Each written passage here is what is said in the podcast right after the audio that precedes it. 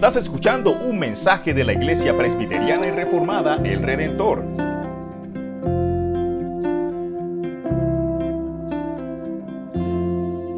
Ah, buenos días, es un gusto estar aquí con ustedes y quiero empezar por decir que es un placer no solo representar mi equipo, obviamente yo no soy el pastor, ah, pero puedo hablar español un poco mejor que el pastor posiblemente. Uh, Essen Daly es nuestro pastor, puedes levantar la mano y alguna vez posiblemente ustedes pueden escuchar un sermón de él que será mucho mejor que el mío.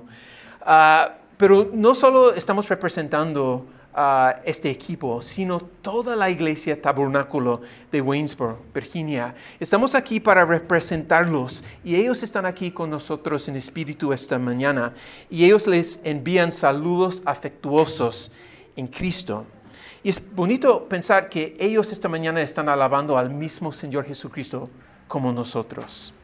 Y yo quiero decir en primer lugar que a mí me encanta mi iglesia que yo realmente amo a mi iglesia.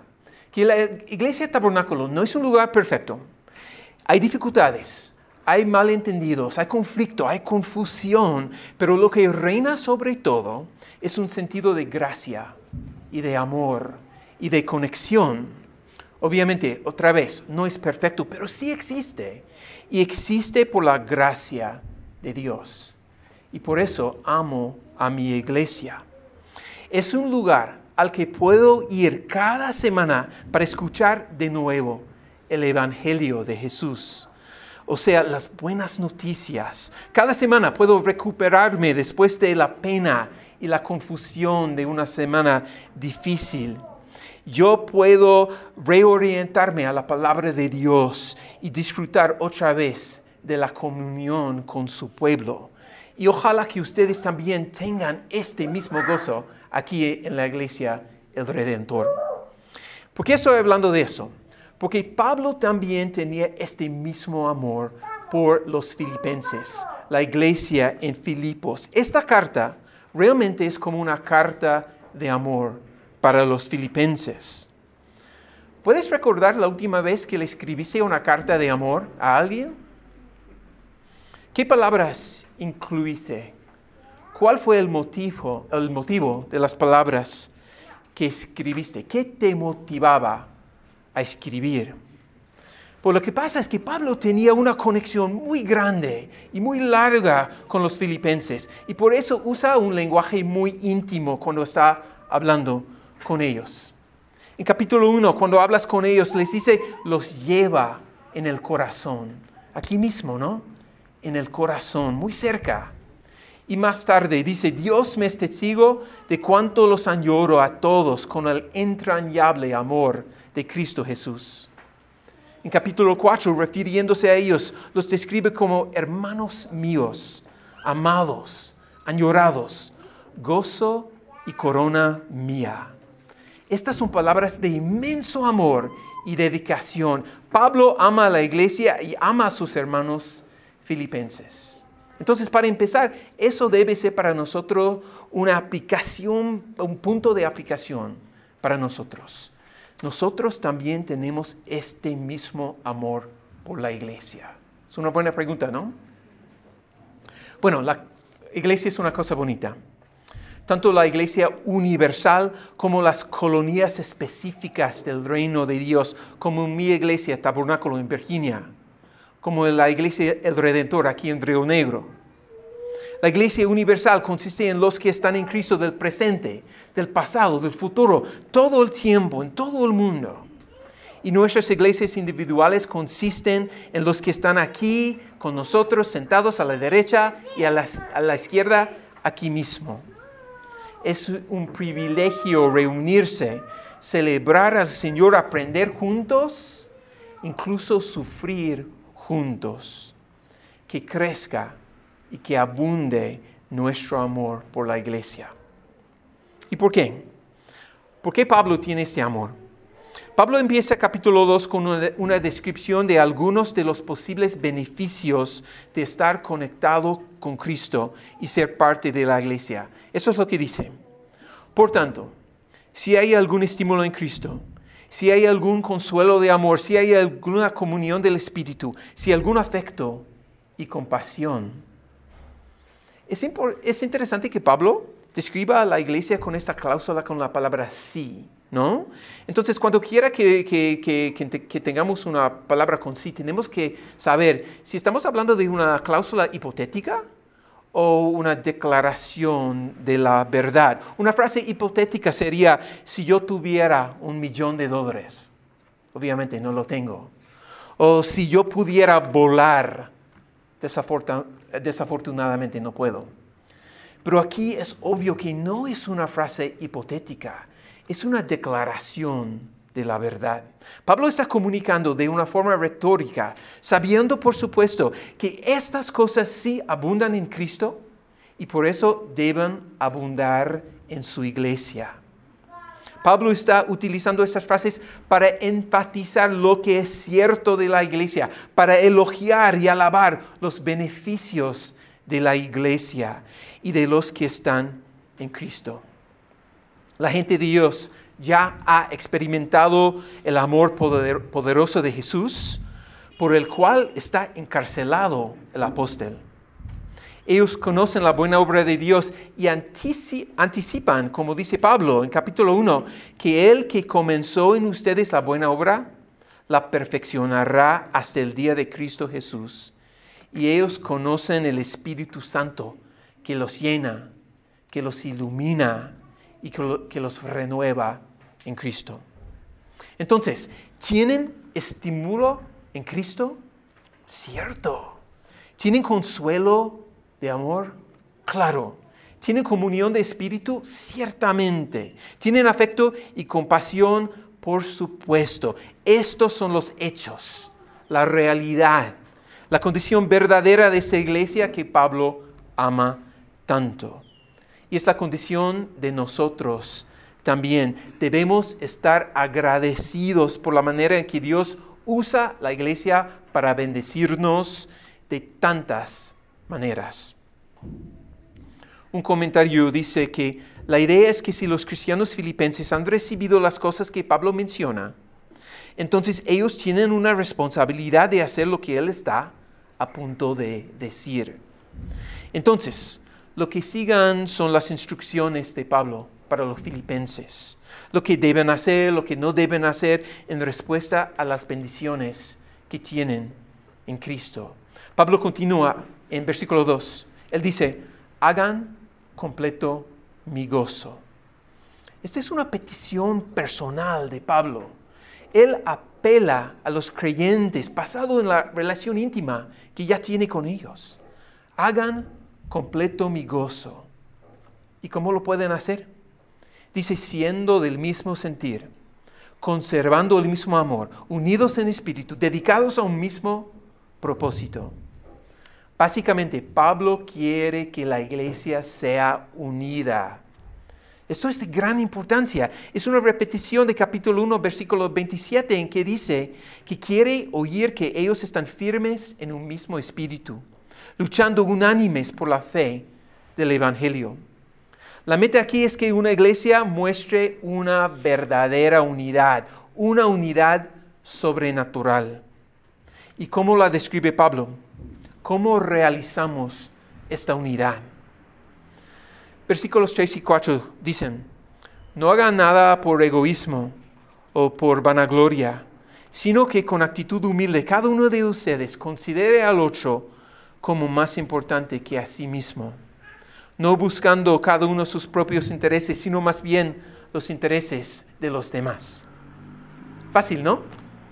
Qué fácil, qué fácil buscar los intereses del otro antes de los intereses míos y nuestros. Egoísmo significa exceso, aprecio, excesivo aprecio que tiene una persona por sí misma que se le hace atender a su propio interés sin preocuparse de los demás.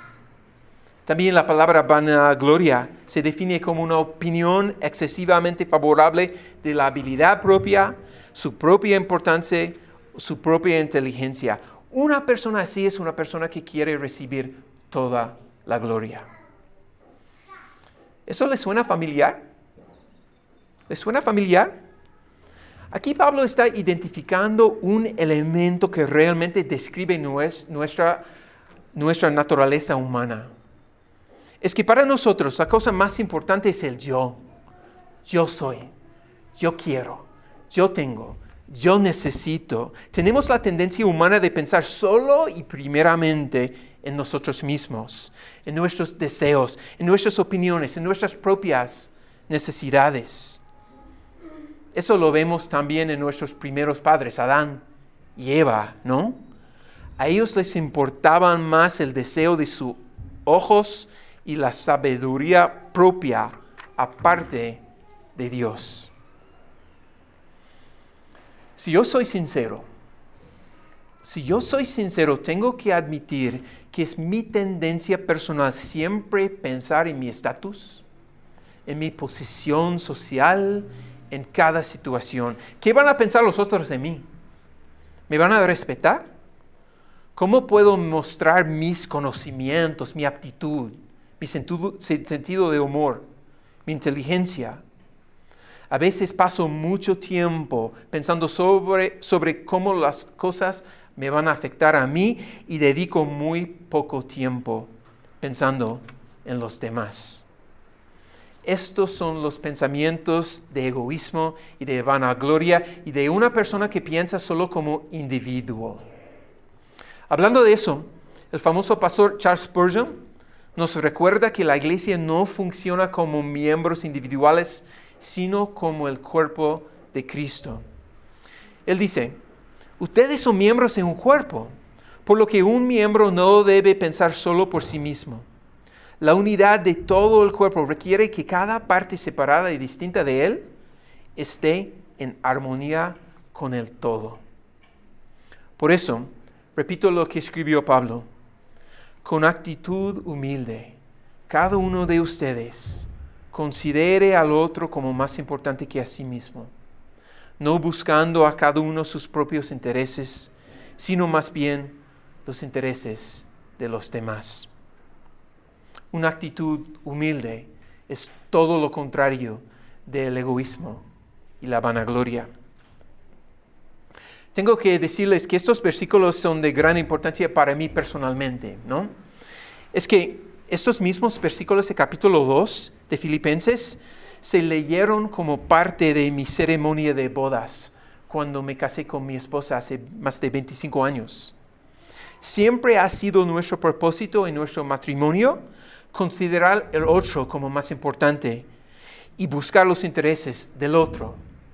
Realmente es una ecuación perfecta, ¿no? Es una ecuación perfecta. Si yo considero a mi esposa como más importante y ella hace lo mismo para mí, entonces las necesidades de cada uno serán satisfechas, ¿sí?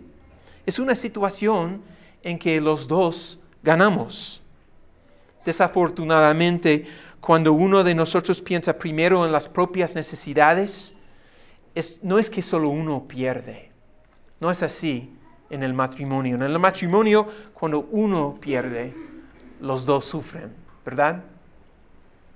Bueno, ya hablamos de la importancia de la iglesia y la llamada a ser humildes. Mencioné antes que eso requiere un elemento sobrenatural algo que nosotros como seres humanos no podemos hacer con nuestros propios esfuerzos.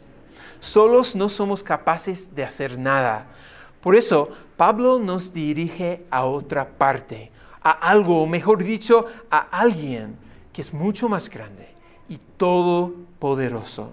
Y con eso, con eso pasamos a la segunda parte de este pasaje de Filipenses y a la segunda parte de este sermón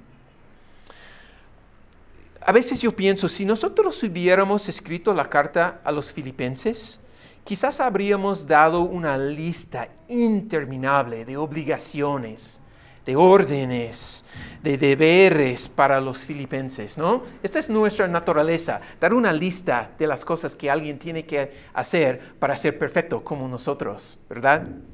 Pero eso no es lo que hizo Pablo. Pablo nos señala no a una lista, sino a una persona, a Jesús. Versículo 5 dice, hay pues en ustedes esta actitud que hubo también en Cristo Jesús. Los filipenses y nosotros tenemos que tener esta misma actitud en nuestro ejemplo supremo de humildad, de sacrificio y de amor. El pastor John Piper dice, si alguna vez luchas con la humildad o la abnegación o con servir a aquellos que son difíciles, difíciles de amar, piensa en esta imagen de Jesús. Y aquí, en Filipenses, tenemos unas de las descripciones más profundas, más hermosas y más inspiradoras del Señor Jesucristo. Muchos refieren a estos versículos como el himno a Cristo.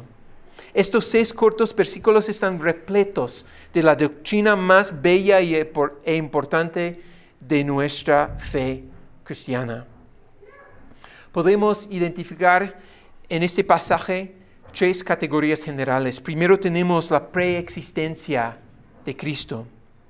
Segundo, la humildad de Cristo. Y finalmente, la exaltación Entonces empecemos con la doctrina de, ah, de la divinidad de Dios, la doctrina tan hermosa de versículo 6 que dice que Cristo existía en forma de Dios.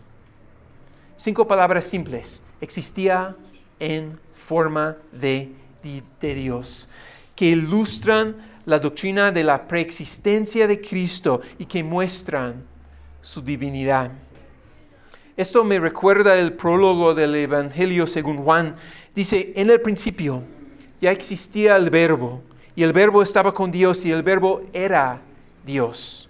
Él estaba en el principio con Dios. Todas las cosas fueran hechas por medio de Él, y sin Él nada de lo que ha sido hecho fue hecho. En Él estaba la vida, y la vida era la luz de los hombres.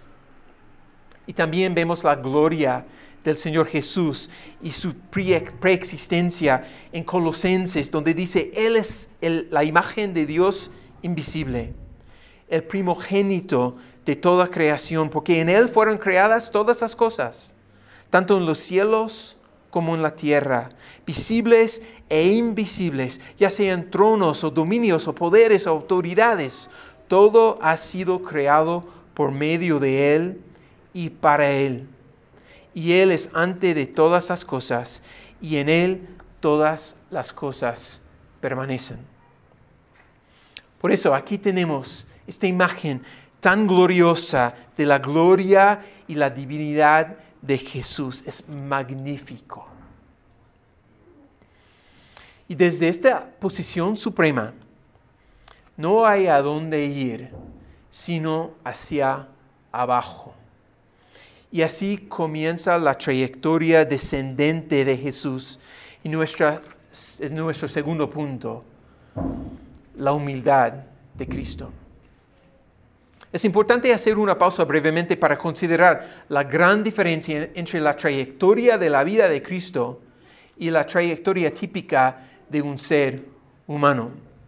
No sé si es así aquí en Colombia, creo que probablemente es, pero la trayectoria más respetada en los Estados Unidos es la que va hacia arriba, siempre hacia arriba, ¿no? La gente típica busca un trabajo mejor, no, no es una cosa mala, un sueldo más gordo, una casa más grande, hijos más talentosos que están involucrados en todo tipo de actividad, un carro más rápido, del último modelo, más elogio, más respeto, mayor posición social.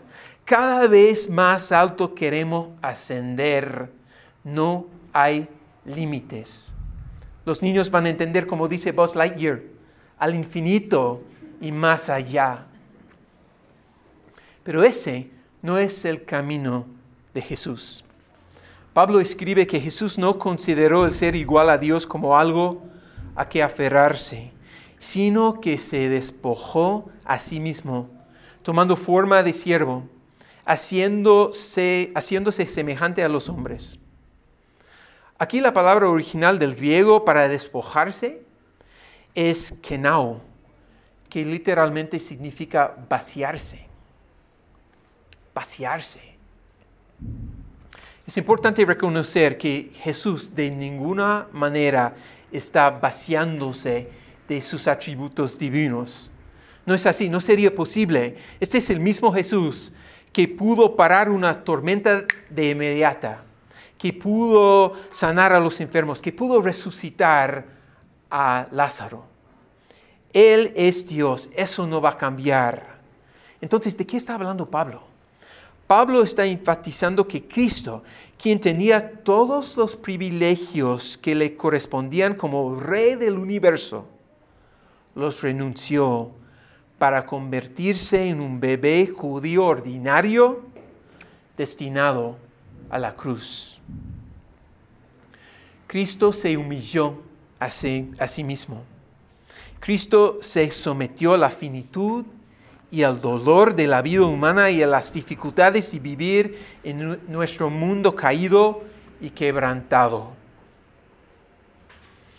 Lo llevó a cabo como dice en versículo 7, tomando forma de siervo, haciéndose semejante a los hombres. Muchas veces pensamos, wow, increíble, el Dios del universo se convirtió en un bebé indefenso que durmió en un pesebre. Horrible, ¿no? Pero es mucho peor. Jesús no solo se convirtió en bebé, se convirtió en embrión al nivel celular más básico tomó la forma humana. El Dios del universo, el Señor de toda la creación se desarrolló desde sus comienzos microscópicos a un bebé que le tenían que alimentar, bañar, lavar y cuidar.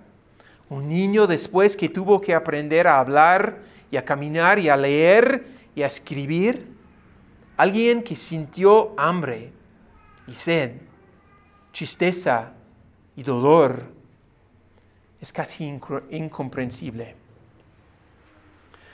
Pero no solo tomó la forma humana, la Biblia también nos dice que tomó la forma de siervo, de esclavo. Él que merece todo el servicio y la alabanza y la gloria de los hombres, se convirtió en el siervo más humilde. Pero su descenso no había acabado, tenía que bajar aún más. Versículo 8 dice, y hallándose en forma de, hombre, se humilló él mismo, haciéndose obediente hasta la muerte y muerte de cruz el Hijo de Dios no solo vino a vivir en la forma humana, sino que también vino a morir. Y no solo morir, sino morir de la forma más escandalosa, la forma más vergonzosa, la muerte en la cruz. Y lo hice voluntariamente, por obediencia a Dios y por nosotros. El teólogo Donald McLeod escribe, ¿qué pensaron los ángeles de todo esto? Deben haber estado diciendo, eso nunca, nunca terminará. ¿Qué tan bajo va a caer? ¿Qué tan bajo tiene que ir? Hay que entender que la muerte en la cruz es el máximo ejemplo de la humillación el propio diseño de esta tortura romana sirvió para robarles la humanidad a sus víctimas. Sirvió para presentarles al mundo como algo menos que humano. Ninguna persona digna sería jamás colocada en una cruz. Solo los criminales más viles, solo los más bajos, los peores de los peores. Es increíble pensar que Cristo, que que se humilló por tomar la forma humana, perdiera incluso esa dignidad humana por su sacrificio en la cruz. MacLeod otra vez dice, esto era el último lugar en todo el mundo donde un, hombre buscaría a Dios. No había nada que se pareciera menos a Dios que esa cosa en la cruz.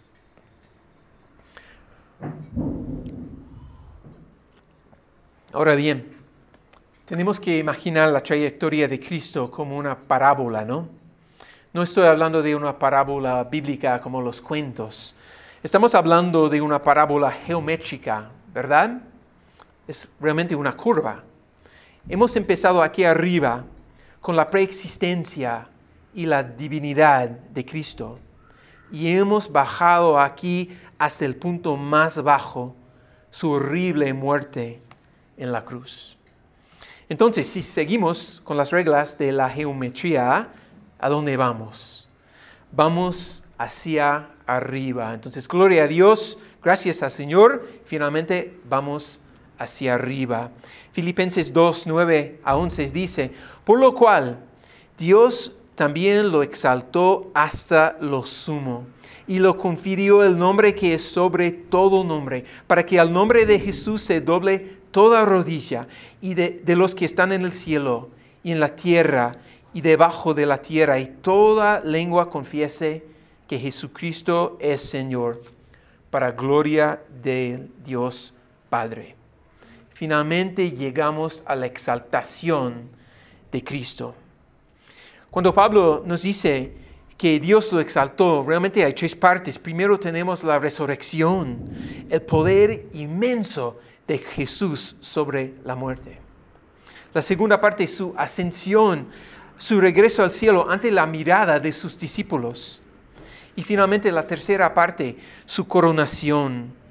Hebreos 12 nos dice, Jesús, el autor y consumador de la fe, quien por el gozo puesto delante de él soportó la cruz, menospreciando la vergüenza, y se ha sentado a la diestra del trono de Dios. Jesús de nuevo está en el lugar que merece, con toda la gloria y el honor a la diestra del Padre. La exaltación de Cristo es completa y abarca todo, es grandísima. Toda rodilla doblará, toda lengua confesará. Él es Señor sobre todas las cosas, todo es suyo y Él merece la exaltación más alta. No hay límites. No había límites al sacrificio y al sufrimiento de Cristo y no hay límites para el egoísmo y la vanagloria y mi pecado, no hay límites también para la misericordia y la gracia y el perdón que se encuentran en Jesús. Y este perdón es para mí y para ustedes. El famoso pensador y autor británico C.S. Lewis, en su libro Los Milagros, escribió esto. En la historia cristiana, Dios desciende para volver a ascender. Desciende. Desciende de las alturas del ser absoluto al tiempo y al espacio. Desciende a la humanidad. Desciende a las raíces mismas y al semillero de la humanidad que Él mismo creyó. Pero desciende para volver a ascender y llevar consigo a los pecadores arruinados este es un elemento más básico del Evangelio, que Cristo asciende y lleva consigo nosotros. Hay que entender que Cristo siguió una trayectoria descendente por nosotros. Hebreo sigue con, vemos a aquel que fue hecho un poco inferior a los ángeles, es decir, a Jesús, coronado de gloria y honor a causa del padecimiento de la muerte para que por la gracia de Dios probara la muerte por todos. Jesús experimentó la muerte por su pueblo, por su iglesia, para rescatarnos de la muerte, para quitarnos la pena del pecado, para justificarnos, para adoptarnos y para bendecirnos, como dice en Efesios, con toda bendición espiritual en los lugares celestiales. A terminar con una cosita más. Hay un pasaje interesante en 2 Corintios. Dice, pero nosotros todos, con el rostro descubierto, contemplando como en, como en un espejo la gloria del Señor, estamos siendo transformados en la misma imagen de gloria en gloria. Contemplamos la gloria del Señor para ser cambiados. el mayor propósito del estudio de la escritura es la transformación. Es que nosotros queremos reflejar esta misma gloria del Señor Jesús. Entonces, la pregunta, ¿qué puedes hacer tú para reflejar la gloria del Señor? Bueno, pídele a Dios que te dé un amor más grande por la iglesia, como el amor abundante que Pablo tenía ah, por los filipenses. Pídele a Dios que te dé una actitud humilde, como esta actitud de Jesús, nuestro ejemplo supremo. Y recuerda, pídele a Jesús que te dé la capacidad de siempre buscar a los otros antes de las necesidades tuyas. Y es importante recordar que esta no es nuestra obra, es la obra de Dios. Y por eso terminamos con las palabras alentadoras y verdaderas de Pablo a los filipenses en capítulo 1. Otra vez dice, estoy convencido precisamente de esto, que el que comenzó en ustedes la buena obra, la perfeccionará hasta el día de Cristo Jesús.